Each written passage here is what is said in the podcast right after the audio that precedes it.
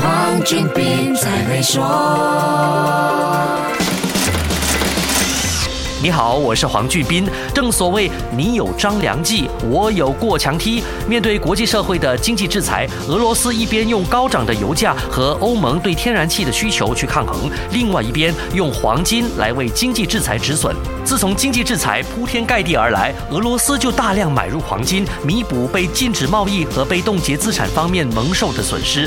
俄罗斯政府这么做，俄罗斯的商业巨头和寡头们也如法炮制。黄金是危机下的重要避险工具，也是中央银行的重要储备，所以俄罗斯出产的黄金不怕没有下家。去年，俄罗斯通过黄金出口就赚了一百五十亿美元。这次禁令是针对正式制裁行动后在俄罗斯开采和精炼的。黄金制裁以前已经出口或者已经做出的投资就不受影响。俄罗斯的黄金产量占了全球产量的大约百分之十。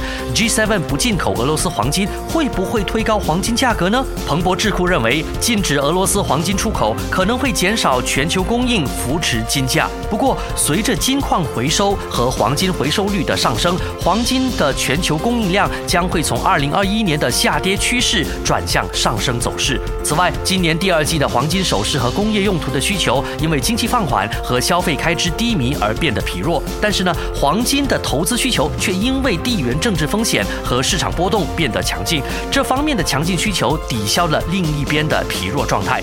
此外，伦敦金银市场协会 （LBMA） 在今年三月份已经暂停了六家俄罗斯金银精炼厂的交易。G7 在几个月后才动手，市场基本已经消化了大部分的影响。如果你是黄金投资者，那就密切关注市场的变化了。别忘了，市场上还有中国和印度这两大黄金消费国哦。好，先说到这里，更多财经话题，守住 Melody，黄俊斌才会说。